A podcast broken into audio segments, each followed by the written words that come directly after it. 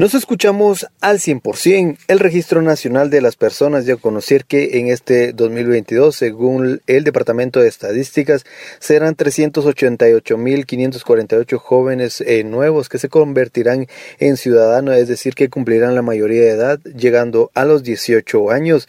Por tal motivo, invitó a estos eh, jóvenes a realizar su trámite para poder eh, sacar su primer documento personal de identificación, que según indicaron dieron algunas recomendaciones importantes para aquellas eh, jóvenes y señoritas que van a sacar su primer documento de identificación. Son mayores de edad a los 18 años y es a partir de entonces cuando se obtiene plena capacidad para ejercer derechos, obligaciones y también deberes. Sin embargo, el único documento legal que nos da la potestad de ser reconocidos como mayores de edad es el documento personal de identificación DPI.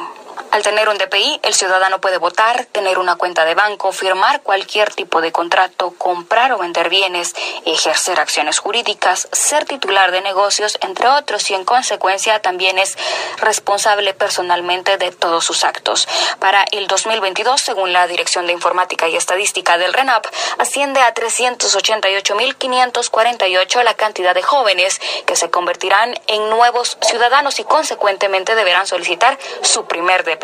Los requisitos para solicitarlo son pagar en los bancos autorizados la cantidad de 100 quetzales, presentar un certificado de nacimiento reciente y algunos de los consejos que da RENAP al momento de tramitar el DPI son practicar previamente la firma que será oficial, no utilizar piercing en el rostro, tampoco maquillaje cargado, evitar el uso de prendas sin mangas o con escotes y tener presente siempre la dirección de su domicilio.